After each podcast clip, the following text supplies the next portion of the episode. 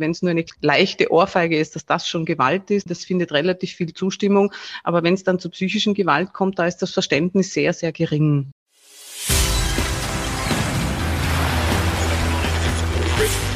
Gut zu wissen, der Erklärpodcast der Tiroler Tageszeitung. Herzlich willkommen zu einer neuen Folge von Gut zu wissen. Es folgt ein weiterer Teil unserer Serie gegen Gewalt. Mein Name ist Vanessa Grill und ich beschäftige mich heute mit psychischer Gewalt. Wo fängt sie an und wohin führt sie? Die Gewaltspirale dreht sich immer weiter und häufig wird aus seelischer Gewalt körperliche. Auch nach einer Trennung enden die psychischen Übergriffe oft nicht und in der Gesellschaft findet seelische Gewalt zu wenig Gehör. Was die Folgen sind und was geschehen muss, damit sich die Situation für Frauen bessert, Darüber spreche ich mit Susanne Wunderer.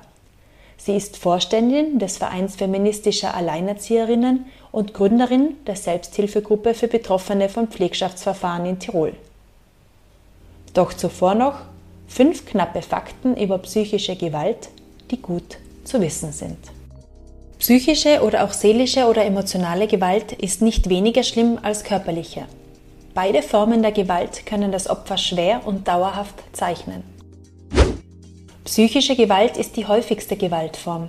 43 Prozent aller Frauen in Europa haben seit ihrem 15. Lebensjahr psychische Gewalt bereits erlebt oder erleben sie noch.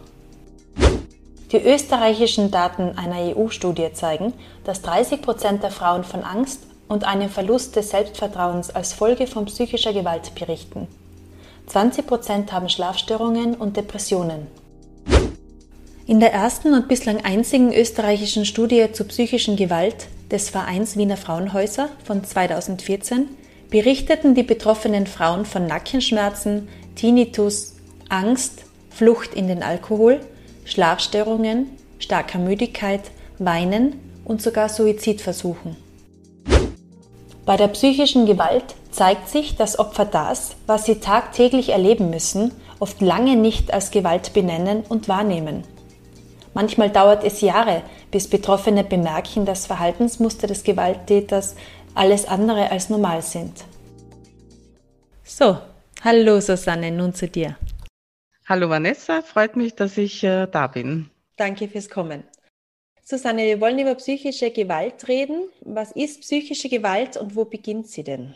Also psychische Gewalt ist ein ganz ein wichtiges Thema, weil es immer massiv unterschätzt wird. Es ist, wird in, massiv in der Gesellschaft bagatellisiert und sehr oft bleibt es nicht bei der psychischen Gewalt, sondern die Gewaltspirale dreht sich dann weiter und es geht dann weiter mit physischer Gewalt und anderen Formen von Gewalt.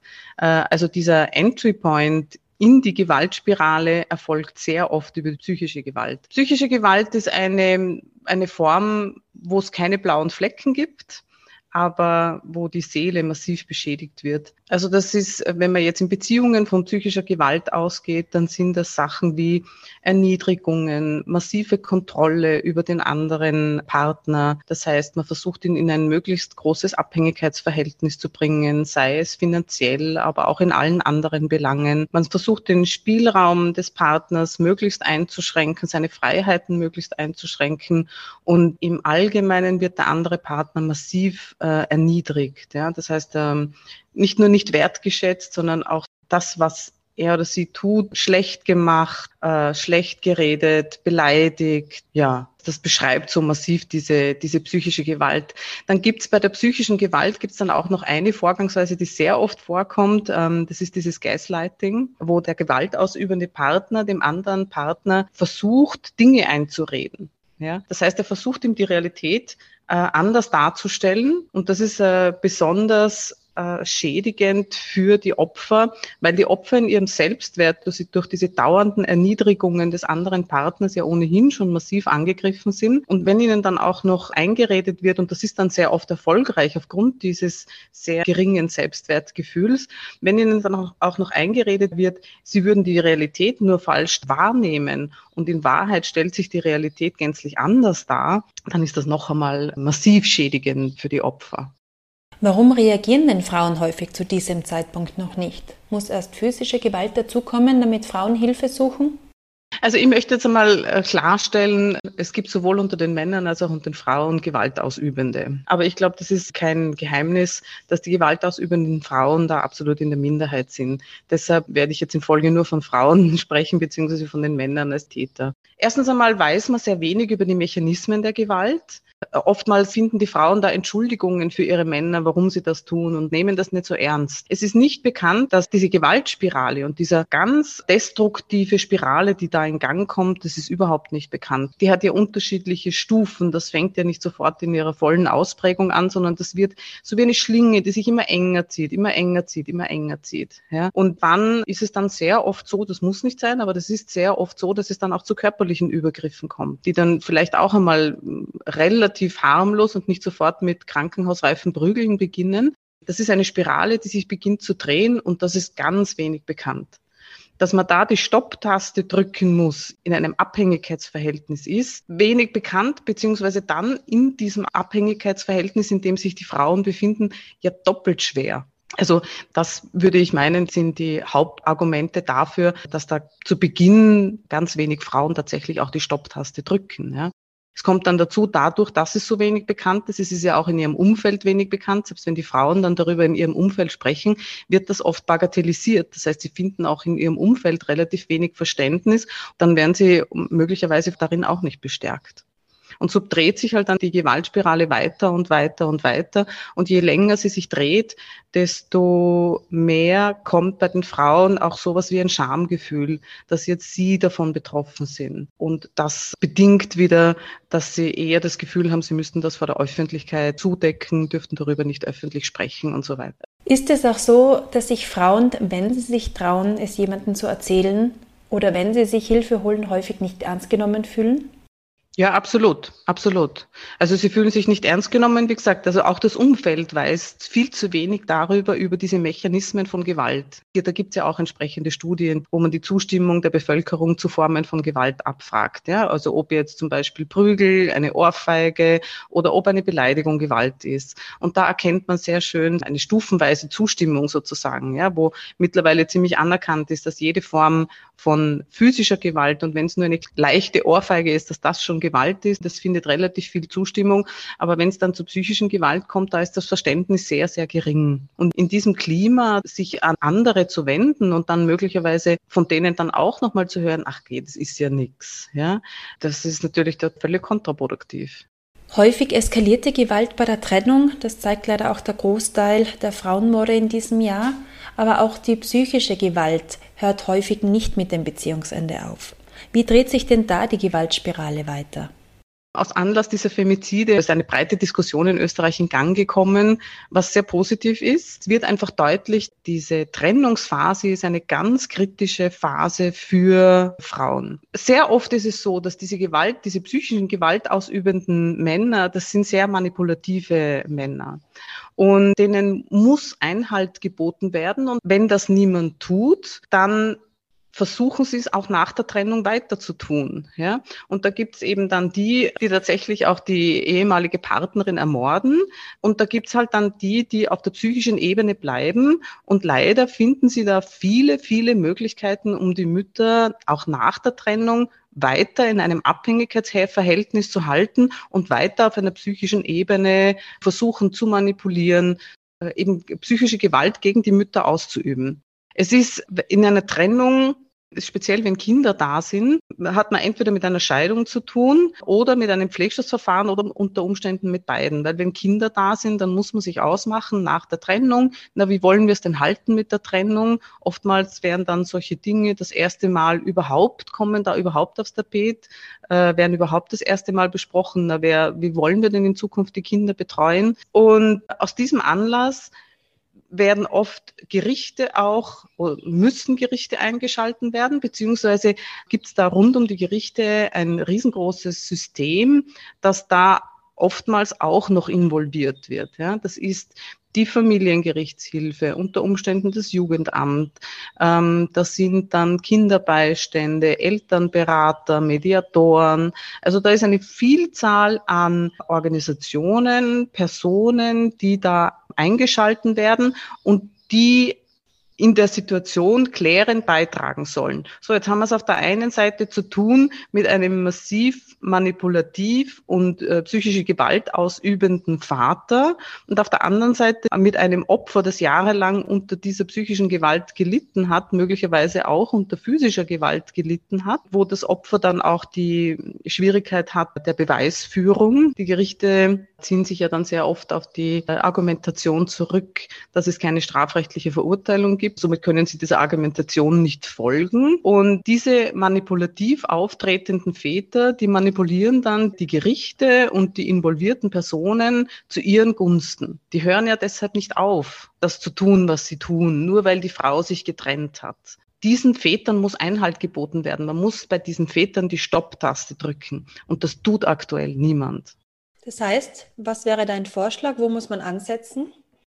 Mein Vorschlag wäre, dass man da viel genauer hinschaut. Man muss den Frauen zuhören. Es wird viel zu sehr vom Tisch gewischt, wenn eine Mutter sagt, ich war aber von psychischer oder physischer Gewalt betroffen in der Beziehung, dann wird das viel zu leichtfertig vom Tisch gewischt. Da wird nicht qualitativ dahinter geschaut, ob das denn überhaupt sein kann. Denn selbst wenn es keine strafrechtliche Verurteilung gibt, so kann man doch anhand der Erzählung einer Frau nachvollziehen, naja, kann das überhaupt gewesen sein oder kann das nicht gewesen sein, zumal da ja auch jede Menge Psychologen und Expertinnen äh, und Experten involviert sind, die ja dafür ausgebildet sein sollten, eigentlich genau solche Dinge zu erkennen. Das heißt, da muss man viel qualitativer hinschauen und solange der Verdacht im Raum steht und wenn es da unter Umständen sogar Hinweise darauf gibt, dass dieser Verdacht bestätigt wird, dann muss man diesen Vätern Einhalt gebieten, ja, und nicht ihnen weiterhin jede Plattform bieten und ihnen erlauben, die Frau mit Anträgen vor Gericht zuzuschütten, der Involvierung von Gutachtern und noch einmal Gutachtern und noch einmal Gutachtern. Ähm, das ist in einem Ausmaß belastend. Das ist für Opfer von Gewalt, ist das wie eine Verlängerung ihres Opferstatus. Die fühlen sich dann diesem System in einem Ausmaß weiter ausgeliefert, wo der Vater sich dieses Systems bedient, um weiter auf die Frau Gewalt auszuüben. Und dem muss man einfach Einhalt gebieten. Das heißt auch mit mehr Schulung und Aufklärung? Also in jedem Fall mehr Schulung, ja. Ich glaube, je früher man sowas erkennt, desto besser im Prozess. In den letzten Jahren haben sich ein paar Dinge eingeschlichen, von denen ich glaube, äh, dass sie nicht sehr fruchtbar sind. Ja, wie zum Beispiel die Haltung einiger Institutionen. Wir sprechen nicht über die Vergangenheit, sondern wir sprechen jetzt die Zukunft. Die Vergangenheit lassen wir hinter uns. Ja, das mag ein guter Zugang sein, wenn es darum geht, dass man darüber streitet, ob jetzt die Zahnpastatube ausgequetscht oder zugedreht war oder nicht. Ja. Aber wenn es um Gewalt geht, dann ist das wirklich, wirklich kontraproduktiv. Da muss einfach viel mehr Bewusstsein her, viel mehr Schulung her, viel mehr Aufklärung auf allen Seiten. Wie häufig sind Frauen denn von psychischer Gewalt während oder nach der Beziehung betroffen? Beziehungsweise gibt es in den letzten Jahren einen Anstieg?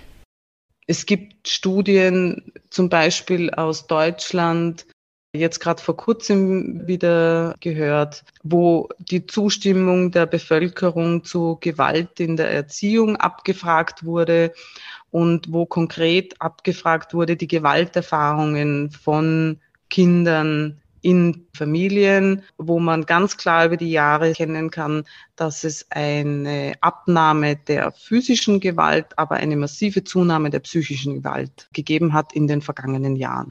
So, da kann man jetzt spekulieren, warum das so ist. Eine mögliche Begründung ist, dass doch durchgesickert ist, dass äh, physische Gewalt äh, strafrechtliche Folgen haben kann, dass das abschreckend wirkt auf diejenigen, die eine potenziell lockere Hand haben, um es mal so zu formulieren, ähm, aber die dann ausweichen auf andere Formen der Gewalt, von denen sie nichts zu befürchten haben strafrechtlich. Ja? Und das ist halt die psychische Gewalt. Ich erlebe da in meinen Selbsthilfegruppen alles, von massivster psychischer Gewalt, wo du, wenn du da von außen mit einem neutralen Blick drauf schaust, wo du dir denkst, Wahnsinn, ja, also das ist unglaublich. Ja.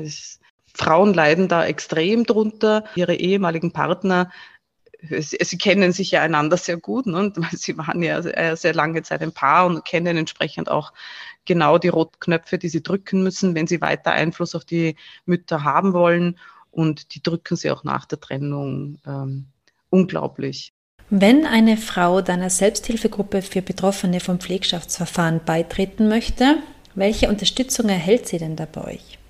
Wir bieten ein, ein Forum, wo man sich über dieses spezifische Problem austauschen kann. Weil unserer Erfahrung nach ist es so, dass man da auch als Frau zunehmend isoliert wird von seiner Umwelt. Einerseits ist das ja genau eine Strategie dieses äh, Gewalttäters, die Frauen zu isolieren. Andererseits ist es aber auch so, dass man zunehmend in seiner Umgebung mit diesem Problem auf völliges Unverständnis stößt und das dieses Unverständnis will man sich dann als Betroffene einfach nicht mehr antun und zieht sich immer mehr zurück, weil man sich dieses Unverständnis nicht auch noch antun will, aber braucht genau dieses Verständnis, jemanden, mit dem man sich da austauschen kann, der sowas auch erlebt hat, ja, der sagt, ja, ich verstehe dich und nein, du siehst das nicht falsch, es ist richtig, wie du das einschätzt, äh, ich habe das genauso erlebt und ich glaube dir, das ist, ich kenne sowas. Genau diesen Austausch braucht man wie ein bisschen Brot. Und dasselbe betreffend die Pflegschaftsverfahren, diese massiven Eingriffe in die Familie, in das eigene Privatleben.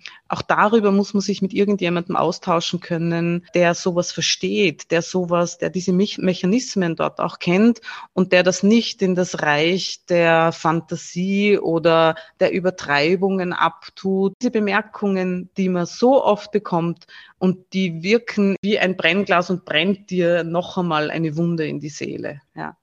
Wenn wir jetzt in die Zukunft blicken, was muss deiner Meinung nach kurzfristig und langfristig passieren, damit psychische Gewalt mehr Aufmerksamkeit bekommt und sich die Situation für Frauen bessert? Also ich glaube, dass ähm, es muss einfach einmal ein Verständnis dafür her, für diese unentgeltliche Care-Arbeit, die die Frauen äh, leisten und für diesen Mental Load, den sie nach wie vor auch nach der, nach der Trennung noch stemmen. Dafür muss einmal prinzipiell ein Verständnis her. Ja? Dann ähm, muss die Gewaltspirale, das muss in der Gesellschaft, aber auch insbesondere in den relevanten Organisationen, die da involviert sind im Pflegschaftsverfahren, muss das viel mehr geschult werden. Ja? Was sind denn die Formen von Gewalt und wie, wie kommt es denn überhaupt zu Gewalt? Ja? Weil in den seltensten Fällen, wenn in einer Beziehung Gewalt auftritt, dann ist das von der Stunde Null an der, die, die krankenhausreife Prügelei, sondern das ist ja ein schrittweiser Einstieg. Keine Frau, die einen Mann zwei Tage kennt, lässt sich krankenhausreif prügeln und bleibt bei ihm. Das funktioniert unter Anführungsstrichen nur bei Frauen, die bereits in einem sehr hohen Abhängigkeitsverhältnis sind, die in einer Beziehung sind, von der sie subjektiv das Gefühl haben, sie können nicht aussteigen. Und diese Mechanismen, da braucht's ganz viel Schulung. Da braucht es aber auch Schulung in der Zivilgesellschaft. Da braucht es zum Beispiel Schulung auch unter der Lehrerschaft. Es ist immer wieder verblüffend, wie wenig Verständnis auch unter den Lehrern es äh, für sowas gibt, weil die haben ja in diesem Zusammenhang eine wichtige Stellung, eine wichtige Position, weil sie einen guten Blick aufs Kind haben. Und das ist immer wieder erstaunlich, wie wenig Verständnis und wie wenig Bewusstsein da unter der Lehrerschaft auch für solche Probleme da ist. Das heißt, das braucht breit angelegt, nicht nur die Gerichte und die unmittelbar involvierten Organisationen, sondern breit angelegte Bewusstseinsbildung, Schulung, aber auch in der Zivilgesellschaft. Susanne, du betreibst auch einen Podcast über Pflegschaftsverfahren. Der Podcast heißt Kindeswohl und Recht. Also alle, die selbst davon betroffen sind oder sich über das Thema informieren wollen, können da mal reinhören. Ja, genau, das ist richtig. Also den Podcast habe ich deshalb ins Leben gerufen, weil äh, eben dieses Bewusstsein in der Gesellschaft, und jetzt meine ich wirklich die Gesellschaft als Ganzes, nicht da ist für das Problem. Es ist ein Problem, das sich nicht in zwei Sätzen erklären lässt, sondern man muss sich die Zeit nehmen, sich das anzuhören, sich damit zu beschäftigen. Ähm, daher den Podcast, daher auch dieses, dieses Format und daher das Gespräch, wo ich einerseits äh, Betroffenen die Plattform bieten möchte, ihre Geschichte zu erzählen, aber andererseits auch mit Anwältinnen, mit Vertreterinnen des Systems, Sozialarbeiterinnen, Psychologinnen, die ja auch sehr oft zu tun haben mit Pflegschaftsverfahren, mit ihnen spreche darüber, was sie so wahrnehmen in dem Pflegschaftsverfahren. Wo sind die Missstände? Was läuft schief? Weil all diese Leute sehen auch mehr als nur einen Fall, so wie ich mehr als nur einen Fall gesehen habe und gesehen habe, ich bin nicht die Einzige, die das so empfindet, ich bin kein Einzelfall, sondern da gibt es tatsächlich systemisch etwas, das nicht in die richtige Richtung läuft. Und das ist das Ziel von dem Podcast, da Aufklärung zu betreiben. Ich würde mich freuen, wenn einige sich Zeit nehmen und die Geschichten anhören. Reinhören lohnt sich.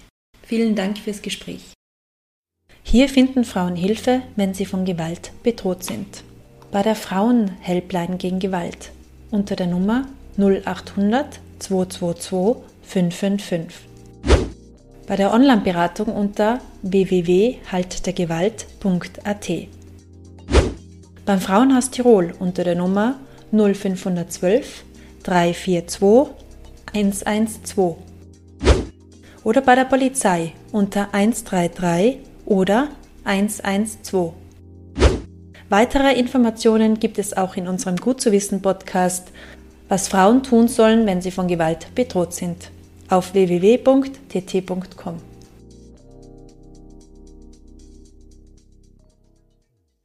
Das war Gut zu wissen, der Erklärpodcast der Tiroler Tageszeitung.